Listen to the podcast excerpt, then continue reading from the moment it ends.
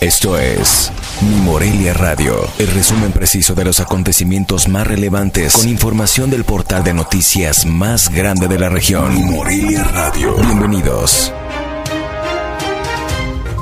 Bienvenidos al resumen informativo de este miércoles 29 de diciembre de 2021.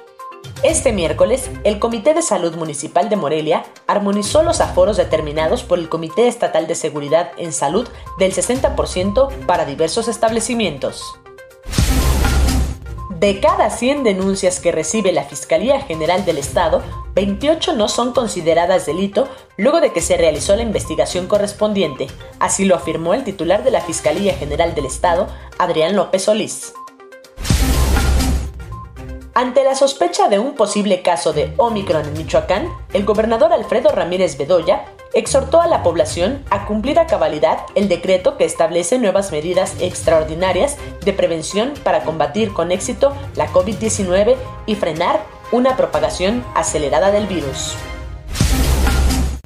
En los últimos dos años y derivados de los efectos generados por la pandemia de COVID-19, cerraron sus puertas de manera definitiva al menos 70 establecimientos agremiados a la Asociación de Comerciantes y Vecinos del Centro Histórico, indicó su presidente, Alfonso Guerrero Guadarrama.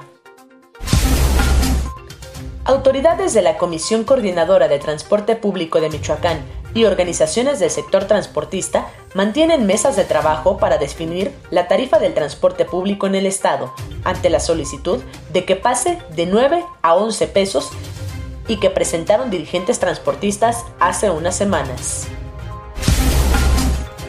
El impuesto predial que se pagará en el municipio de Morelia tendrá un 10% de descuento durante enero y un 5% durante febrero. Así lo estableció en el artículo 65 de la Ley de Ingresos de este municipio, la cual fue aprobada el pasado 24 de diciembre por los legisladores locales.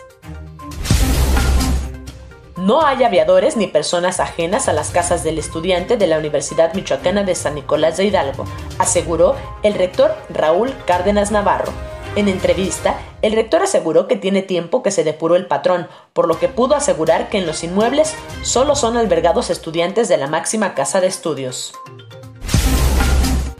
Tras la localización con vida del basquetbolista profesional Alexis Cervantes y el taxista Marco Sandoval, en el municipio de Venustiano Carranza, el titular de la Secretaría de Seguridad Pública, José Alfredo Ortega Reyes, indicó que el caso podría estar relacionado con un aparentemente caso de privación ilegal de la libertad, pero aclaró que las investigaciones le corresponden a la Fiscalía General del Estado.